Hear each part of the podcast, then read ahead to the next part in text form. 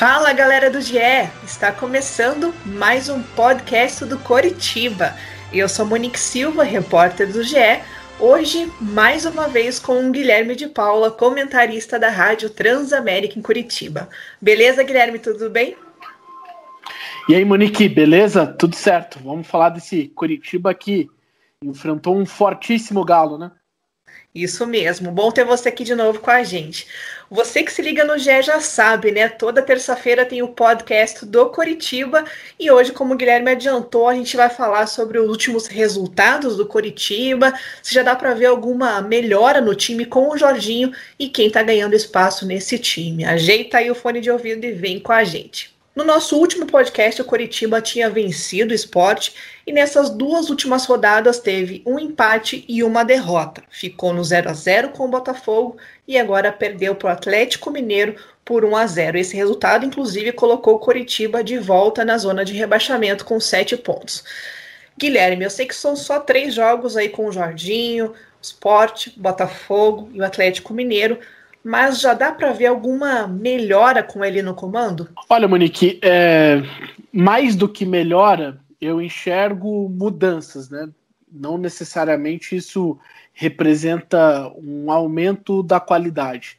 É indiscutível que o Curitiba teve mais pontos nesse período, né? Conquistou quatro com o Jorginho e não tinha conquistado nenhum com o Barroca, teve três pontos com o Mozart. Mas se você analisar é, você vai enxergar mudanças importantes né, em relação ao que pretende o Jorginho. Por exemplo, na maneira do Curitiba marcar. Antes, com o Barroca, a proposta era muito clara de sufocar os adversários no campo de defesa, né, com uma marcação muito agressiva, com muitos jogadores no campo de ataque. Agora é um Curitiba mais conservador, e aí é até independente do adversário seja contra um Atlético Mineiro no Couto ou contra o Botafogo, vai ser um Curitiba que vai esperar mais no seu meio de campo para pressionar a partir do momento que o adversário chegue ali. Né? Não é uma pressão que vai com muitos jogadores no campo de ataque, não é um time que vai deixar muitos espaços é, às costas da defesa. Né? Essa é uma ideia do Jorginho. E de certa forma, se a gente avaliar o jogo contra o Botafogo, nesse sentido, foi a melhor partida, porque o Curitiba, aí nos 90 minutos, não sofreu muito defensivamente. Conseguiu ser muito sólido no segundo tempo, e no primeiro tempo, mesmo atacando mais, né, é, mesmo sendo um time que também tentou jogar e concedendo alguns espaços para o Botafogo, não foram espaços tão perigosos. O time mais perigoso foi o, exatamente o Curitiba. O primeiro tempo contra o Botafogo, ele foi o melhor período do Curitiba no Campeonato Brasileiro. Pega aqueles 45 minutos e eles servem como referência. Nos outros jogos contra, com o Jorginho, perdão, você vai encontrar momentos de dificuldade, dificuldades diferentes, mas contra o esporte, um jogo muito complicado o tempo todo, né? E contra o Galo, que eu acho que é um dos assuntos né, do nosso podcast de hoje, um primeiro tempo muito ruim e uma segunda etapa que é, pode servir de referência para jogos desse tamanho, quando os adversários são muito superiores e tem esse estilo particular de jogo, no caso do Atlético Mineiro. Então eu avalio dessa forma. Há sim pontos de melhora, mas por enquanto são mais mudanças do que significativamente é, uma melhora na produção. Né? Elas ainda estão aparecendo, são ensaios ainda que eu vejo, Guilherme, nesses três jogos com o Jorginho é que também teve uma mudança na postura, muito mais de da parte técnica, que ele nem teve tempo para trabalhar, né? Se a gente for ver, chegou agora, teve é, intervalo super pequeno de treinamento antes das partidas, mas a gente vê né, um Curitiba um pouco melhor postado na defesa. Tem sempre aquela coisa, né? Quando o treinador chega, primeiro arruma a cozinha, né? A defesa para depois pensar no resto. Então eu vejo que o Curitiba mudou realmente a postura altura, tá um, um outro time em campo na, na, questão da mentalidade, mas é, como você pontuou bem ali, que o segundo tempo serve de, de inspiração e exemplo, e inclusive o Jorginho comentou na entrevista após jogo do Galo, né, Guilherme, que o que faltou no primeiro tempo sobrou no segundo. Você também vê essa mudança de postura do Coritiba e além dessa parte que a defesa está um pouco melhor postada? Monique, eu acho que a tendência é que a defesa apresente melhoras. É, claro que você ainda vai encontrar problemas. Né? Ontem, o primeiro tempo do Coritiba, é, a defesa ela é, teve que resistir durante muito tempo. E aí é difícil para qualquer sistema defensivo, porque não há respiro, né? A bola não parava no campo de ataque. Então, nesse caso, especificamente do primeiro tempo, e, e eu, e eu enxergo também o futebol dessa forma, é difícil você, você separar, né? Porque a maneira que você defende influencia diretamente a maneira que você vai atacar. O primeiro tempo é um ótimo exemplo para falar sobre esse conceito que a gente está conversando. Porque a maneira que o Curitiba se defendeu, muito atrás, empurrado pelo adversário, né? teve imposição do Atlético Mineiro, obviamente, e se interferiu diretamente na maneira que o time atacava, porque nos momentos que recuperava a bola, já estava sufocado pelo Atlético Mineiro. Então, o jogo de ontem, ele precisava de uma característica específica de ataque. E aí que eu acho que o Jorginho foi também bem melhor no segundo tempo do que na primeira etapa. Quando coloca o Igor Jesus e também coloca o Igor o Hugo Moura na sequência ali e o time fica mais consistente.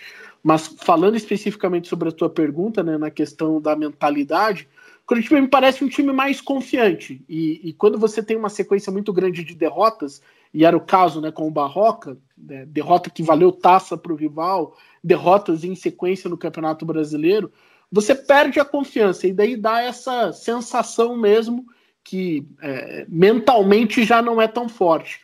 Hoje o Curitiba é forte na parte mental tanto que no jogo é, desse domingo contra o Atlético Mineiro, ele é atropelado no primeiro tempo, mas como o placar permitiu para ele a sobrevivência, ele se aproveitou disso e voltou para o jogo. Né? Não era uma situação até mentalmente simples, porque é, o jeito que foi a primeira etapa pode fazer você perder a confiança. Curitiba voltou do segundo tempo com uma recuperação, porque sabia que ainda estava em aberto pelo placar 1 a 0 o Galo não aproveitou né, é, no placar o primeiro tempo que fez e colocou o Curitiba no jogo. Esse é um sinal importante de mentalidade diferente. Né? Já tinha acontecido contra o Bragantino, agora acontece de novo de pelo menos uma, é, uma um retorno melhor para a segunda etapa, uma reviravolta, não em termos de placar, mas dentro do jogo, o Curitiba pelo menos conseguiu se recuperar. O bom se desse para juntar né, os tempos, né, Guilherme? O primeiro tempo lá do Botafogo com o segundo tempo do Galo, né? O que dizer sobre o problema ofensivo do Coritiba, né? Que são dois gols de bola rolando nos últimos oito jogos. Coritiba tem o pior ataque do Campeonato Brasileiro, com quatro gols, e nessas últimas partidas isso tem evidenciado bastante esse problema ofensivo, né? Perdeu o Neilton contra o Galo, não se sabe ainda quando que ele vai voltar. É, se a gente pensar no ano passado, o Rodrigão fazendo gols, né? Terminou com 21 gols, e o Curitiba parece que não tem se acertado na frente, né? O Sassá com atuações apagadas, o Robson é esforçado, mas, por exemplo, no jogo contra o Galo faltou um pouquinho de pontaria, né? É, e se você pegar o jogo contra o Botafogo, é, essa questão da pontaria também está presente. Eu sempre analiso ataques, é, Monique, de, de duas formas. Né? É, uma, você precisa avaliar se o time está criando é, o suficiente para marcar gols. E daí o segundo passo é a análise da eficácia, né? se esse time está aproveitando as chances. O Coritiba eu vejo que ele tem problema nas duas pontas. Não é um time super criativo, e aí é, é, os técnicos normalmente eles preferem ter o problema da finalização apenas, né? É, é aquela conversa de técnico. Ah, se o time está criando, pelo menos uma hora isso vai se converter em gol. Curitiba, para mim, tem os dois pecados. É, tem criado um pouquinho mais de oportunidades, né? Contra o Botafogo foi assim, no segundo tempo de domingo contra o Galo da mesma maneira, mas ele não é ainda um super time criativo, um time que bombardeia o adversário, e aí também tem o problema da eficácia individual. No jogo de ontem isso aconteceu de novo, jogo contra o Botafogo da mesma maneira, e aí mais do que treinador, treinamento até, passa muito pela qualidade dos jogadores, de você resolver esses problemas. O Sassá teve bola do jogo ontem para empatar, não conseguiu.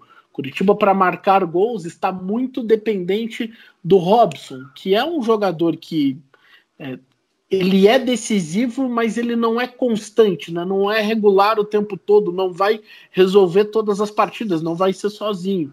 E aí, sem o Neilton, isso complica mais. E se você tira o Sassá, vai colocar o Igor Jesus, ou vai colocar os dois juntos, eu nem vejo como solução. Apesar do bom segundo tempo de ontem, né, os dois perderam gols.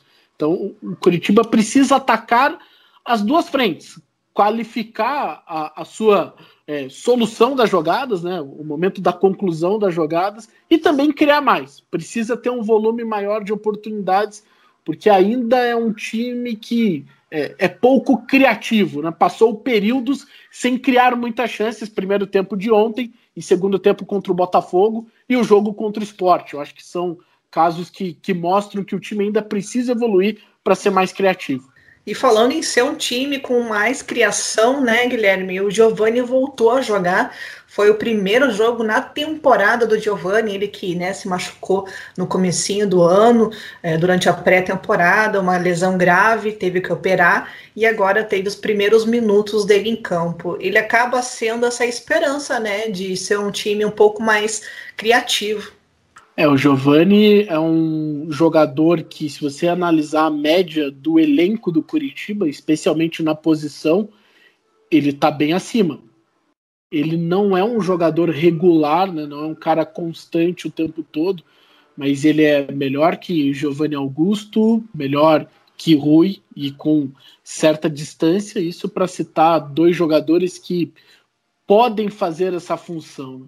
O Giovanni é um cara que tem último passe, tem bom lançamento, tem finalização de fora da área. É o mais decisivo dos meias do Curitiba. E é claro, o problema do Curitiba também pode ser esse. Eu não gosto muito de ver o camisa 10 como uma espécie de rei de Midas, o cara que vai colocar o, o pezinho ali no caso e vai resolver todos os problemas. Mas o Giovanni, se a engrenagem funcionar, ele pode ter um rendimento interessante para tornar o time mais perigoso. Falta o Coritiba, além da qualidade na finalização, né, também ser mais perigoso. E o Giovani é um nome interessante para isso. É um jogador que tem essa capacidade de entregar um passe mais decisivo do que os outros jogadores do elenco do Coxa. Depois do jogo, o Jorginho comentou um pouco sobre essa expectativa de melhora no Curitiba, que ele confia que pode reagir na tabela e traz boas perspectivas. Vamos ouvir um trechinho. O segundo tempo que eu fiz, que nós fizemos, me deixa muito esperançoso de que essa equipe tem todas as condições de sair da zona de rebaixamento. A gente sabe que não vai ser tão simples assim a gente não apenas fugir da zona de rebaixamento, como é, se distanciar completamente. Isso vai acontecer normalmente mais para o segundo turno, mas eu vi que essa equipe tem capacidade, tem condições. Bom, Guilherme, na segunda parte desse nosso bate-papo, eu queria falar um pouco das mudanças e quem está ganhando espaço nesse Coritiba. Pegando aqui as, as, últimas escalações desses três jogos, a gente vê que o Jorginho fez poucas mudanças, na minha visão, né? Se a gente analisar a zaga, ele teve que mexer por uma necessidade, né? Que o Rodolfo ah, jogou só o primeiro jogo contra o Sport, nos outros dois últimos, o Rodolfo Filemon, que acabou assumindo a vaga ali do lado do Sabino.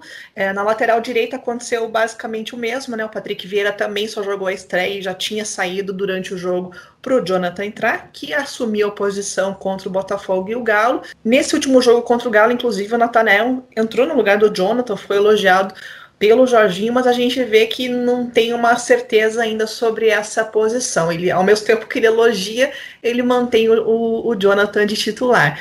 Nas outras posições, eu vejo um espaço maior para o Matheus Bueno, que é um jogador que eu acho que tem agradado bastante a torcida. Eu queria que você falasse um pouco sobre esse espaço que ele vem ganhando no Coritiba. Monique, a posição mais indefinida, sem dúvida nenhuma, é a lateral direita porque joga o Patrick Vieira, a torcida quer o Jonathan. Quando joga o Jonathan, a torcida quer o Natanael. O Natanael ainda é um jogador que, com o Jorginho, é claro, é pouco tempo, não chegou agora, são apenas três jogos, não teve sequência. No jogo contra o Galo, entrou bem no finalzinho, era uma circunstância difícil, né, que o Curitiba precisava atacar, e ele conseguiu participar de alguns lances ofensivos. É, eu vejo, é, especialmente pelas redes sociais, que a torcida do Curitiba confia muito no Natanael. Eu considero, sim, um bom jogador, fez uma Copa São Paulo muito consistente, né, um jogador que tem velocidade para chegar até a linha de fundo, tem um bom cruzamento, mas não tenho certeza absoluta que ele vestirá a camisa 2 simbolicamente do Curitiba e será um titular absoluto. Aí eu preciso ter o cuidado de observar mais vezes. Mas é um cara que merece ser testado pelo que fez na base e especialmente pelo que fazem os concorrentes. Patrick Vieira e Jonathan, os dois têm problemas. O Jonathan ontem sofreu muito nos momentos sem a bola, né, que precisou marcar. Se o Keno estivesse numa noite inspirada no jogo de domingo no Couto, poderia ter feito dois, três gols, né? perdeu oportunidades incríveis, poderia ter terminado com um placar pior. O Patrick Vieira é um jogador contestado pela torcida e com razão, porque tem problemas também, mas é um jogador que, pelo menos para terminar as jogadas, tem qualidade no cruzamento, tem uma bola parada que pode ser um caminho, pode ser interessante, né? especialmente para um ataque que não consegue marcar. Essa é uma posição abertíssima. E é curioso, né? Porque é, o lateral, o, o, o Curitiba tem como técnico, perdão, nesse momento, o talvez um dos, talvez não, com certeza um dos grandes laterais da história do futebol brasileiro, e ele vive esse dilema aí para escolher o lateral direito, para escolher o jogador que ocupe essa função. Do meio para frente, para mim, quem vai ganhar espaço nas próximas semanas, não sei se como titular, mas vai ter cada vez mais minutos, é o Hugo Moura. É um jogador muito interessante. Né? O Curitiba tem jogado com o meio de campo com um volante mais recuado e dois meias, né? É, no momento que tem a bola, são caras que participam da parte defensiva e com a bola se tornam meias, né? Jogadores que participam da organização ofensiva, Matheus Bueno e Matheus Galdesani potencialmente são dois dos melhores jogadores do Curitiba. Né? Por isso que eh, a minha dúvida é se o Hugo Moura será um titular imediatamente. Mas que ele vai ter muitos minutos, isso sem dúvida nenhuma. Até por essa maratona de jogos quarto e domingo, pelo menos até o clássico Atletiba. Então o Hugo Moura é um jogador que vai ter espaço, porque entrou bem contra o Botafogo e também contra o Galo. É justamente sobre o Gumora que eu ia engatar agora no nosso bate-papo, Guilherme, porque realmente ele foi muito elogiado nesses dois últimos jogos um jogador que foi indicado pelo Jorginho e especificamente no jogo do Galo me chamou a atenção os lançamentos longos que ele fez ali para os atacantes, participando do jogo. Contra o Botafogo também tinha sido elogiado pela forma que chegou organizando o meio-campo, falando com o Salles, é, ajudando na marcação, com boa visão de jogo, segundo o Jorginho. E eu percebo também que quando ele entrou, não necessariamente no lugar do Galdesani, mas o Galdesani acabou saindo, né? Contra o, o Botafogo o Gumora entrou no lugar do Ian Sassi. Ontem o Gumora entrou no lugar do Giovanni Augusto, mas aí o, o Galdesani não estava mais em campo. Você acha que o, numa dessa aí o Galdesani pode acabar perdendo o espaço? A, a tua leitura, Monique, é muito boa, porque a disputa é exatamente essa. É, ele briga por posição ou com o Galdesani ou com o Matheus Bueno. Pela visão de futebol do Jorginho, não acredito que o Hugo Moura jogue como primeiro volante nessa equipe do Curitiba. Né? Curitiba é, tem outros planos para primeiro volante, né? tanto que o Jorginho nem vê o Matheus Salles, por exemplo, como um especialista da posição.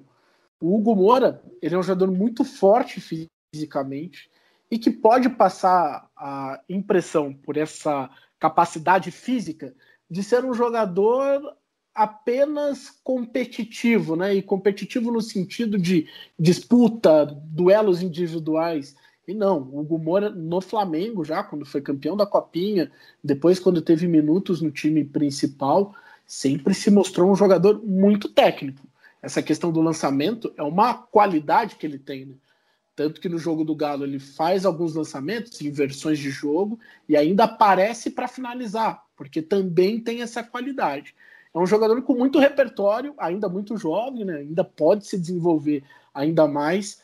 Mas se o Curitiba hoje joga com um volante e esses dois meias, né? meia barra volante, o cara que participa é, da marcação e também tem que armar, ele concorre com o Galdesani e com o Matheus Bueno. Galdesani é um dos melhores jogadores do Curitiba tecnicamente. Ele não é muito regular, até pela parte física. E é nisso que o Hugo Moura pode ganhar uma, uma posição. E, e Monique, eu acho que a gente tem que colocar é, um fator dentro desse cenário, que é o, o aspecto de você ter cinco substituições. Né? O Jorginho falou muito sobre isso. Isso aumenta o leque do treinador, de colocar mais jogadores, do cara ser mais útil é, com a possibilidade de fazer cinco alterações, né? O Galdesani pode jogar 60 minutos e o Hugo Moura 30, ou o contrário. Isso pode acontecer. O Hugo Moura tem capacidade, eu acho que essa é a função dele, não no lugar do Matheus Salles, mas disputando com o Matheus Bueno e com o Matheus Galdesani. Vamos ver se ele quebra essa hierarquia dos Matheus aí, né, Monique? É muito Matheus, né, Guilherme? Meu Deus, a gente vê a é escalação, é, é Matheus para todo lado. De bate pronto aqui, você colocaria então o Natanael de titular e o Hugo Moura também contra o Goiás? Ainda não. No meio de campo eu manteria. É, aí com uma convicção, assim, com Matheus Salles, Galdesani e Matheus Bueno. Foi um setor que funcionou no jogo contra o Botafogo no primeiro tempo. Contra o Galo, não funcionou na primeira etapa. Ok, nada funcionou né, é, no primeiro tempo. Então acho difícil julgar por esse jogo específico, porque a diferença foi muito grande. O Curitiba não conseguiu jogar por uma série de motivos. No meio de campo eu manteria. Na lateral, é, eu, eu, acho que vale o teste. Assim. É, o Jonathan está começando agora, tem uma sequência, né, sequência curta. Foi o segundo jogo dele como titular o Jorginho é um técnico que não costuma mexer muito rapidamente. Você falou aí, né? Foram poucas mudanças nesses três jogos. Acho que vale o teste por não ter laterais tão confiáveis. Nem o Jonathan e nem o Patrick Vieira. O Jonathan considera um pouquinho melhor ofensivamente. É um jogador é, mais rápido até do que o Patrick Vieira, mas também não é um cara que sobre tecnicamente. Então, o Nathanael pode entrar nessa briga. Mas no meio de campo eu ainda não mexeria. Mas é o que eu falei, né? O Hugo Moura vai ser útil até pelas possibilidades de mudanças que você tem hoje, né, durante 90 minutos, podendo fazer cinco alterações. Falando em briga, em disputa, em concorrência, tem mais gente chegando aí, né, Guilherme? O Ramon Martinez, volante paraguaio do Atlético Mineiro, é esperado nesta segunda-feira, quando nós estamos gravando aqui o podcast do Coritiba. Vem emprestado do Galo até fevereiro, que é quando acaba o Campeonato Brasileiro. Na tua opinião, ele chega para brigar realmente por mais uma vaga nesse meio-campo do Coritiba ou para compor elenco?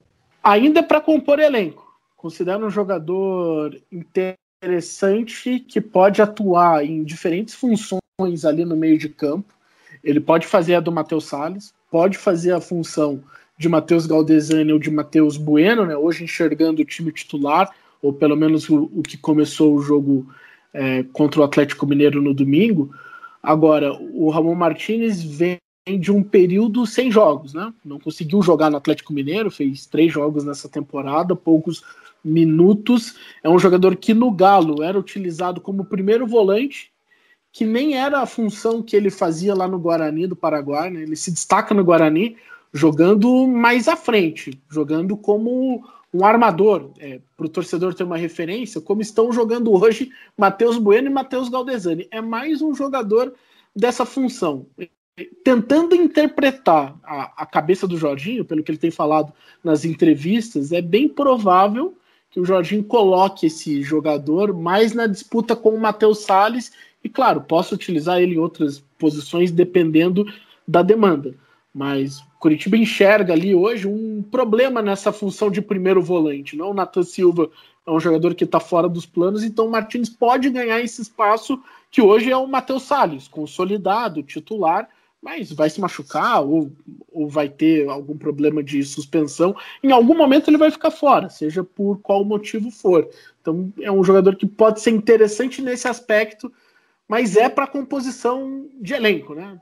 Até porque ele não, nesse caso, o Curitiba traz o Martins, acho que é um reforço interessante para a composição, mas não ataca os maiores problemas do elenco, que ainda são os jogadores de velocidade no ataque e um meia talvez, né? um cara mais parecido com o Giovanni, é, mais parecido com o Giovanni Augusto, só que teria que ser um jogador que viesse com a capacidade para ser titular, ou pelo menos para brigar por isso.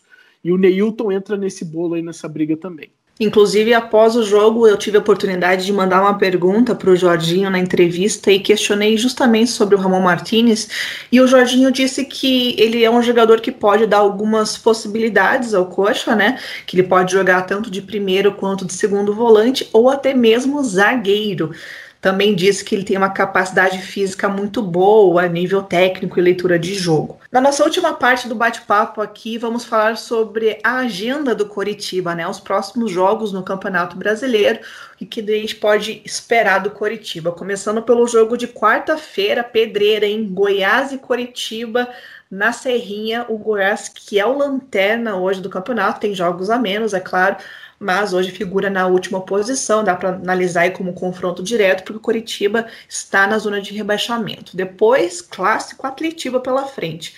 No final de semana, na Arena da Baixada, os rivais que hoje têm campanhas idênticas no Campeonato Brasileiro, mesmo número de vitórias, empates, derrotas, aproveitamento, só o Atlético tem alguns gols a mais. Depois se enfrenta o Vasco em casa, o Vasco, que hoje é o quarto colocado, muito bem encaixado e competitivo ali com o Ramon Menezes e está firme nessa briga na parte de cima da tabela. Guilherme, o que, que dá para falar sobre esses três próximos adversários? Assim, um resumo. Monique, como o futebol ele é muito cruel, né? Ele não dá muito tempo. Essa é a semana de maior cobrança, com certeza, para cima do Jorginho, porque todos os outros jogos tiveram ali os seus atenuantes. O jogo contra o esporte era o primeiro jogo. Era um jogo que carregava a pressão do resultado, claro. Curitiba precisava vencer, mas não era um jogo autoral do Jorginho, né? Não era o trabalho dele inteiramente ali, porque tinha tido apenas uma semana, estava chegando naquele momento. O jogo contra o Botafogo, uma partida fora de casa que o Curitiba jogou bem e conquistou até um, um, um resultado interessante que foi o um empate. O jogo de ontem era contra um candidato ao título, então, apesar das cobranças sobre a estratégia que ele teve, obviamente que há atenuantes. Agora, contra Goiás e contra Atlético, é, até pela circunstância de ser um clássico no, no sábado, não tem muito atenuante, não. A torcida dificilmente vai entender é, que seja um resultado diferente de vitória, ou pelo menos um futebol que aproxime o Coritiba disso. Porque se a gente imaginar que hoje o, ter, o campeonato do Curitiba é o mesmo do Goiás e o Atlético se colocou também nessa posição é, agora no começo, Curitiba não pode perder nenhum dos jogos. Né? São dois jogos fora de casa, mas ele precisa pelo menos beliscar pontos. E aí que eu acho que a cobrança vai ser maior, porque já vai para o quarto e quinto jogos do Jorginho contra adversários diretos em uma situação que a torcida vai aceitar menos atuações como a de ontem. Acho difícil acontecer, porque a gente tem que levar em consideração muito também o tamanho é, do futebol do adversário, o tamanho da imposição do adversário que aconteceu nesse domingo né, contra o Galo no Couto Pereira. Mas são jogos de maior cobrança para o Jorginho, porque são decisões, são decisões dentro do campeonato que o Curitiba disputa, que é pela permanência na primeira divisão. Isso aí. Lembrando então que na quarta-feira o GE acompanha Goiás e Curitiba pelo tempo real e no sábado tem o Atletiba aqui no GE também.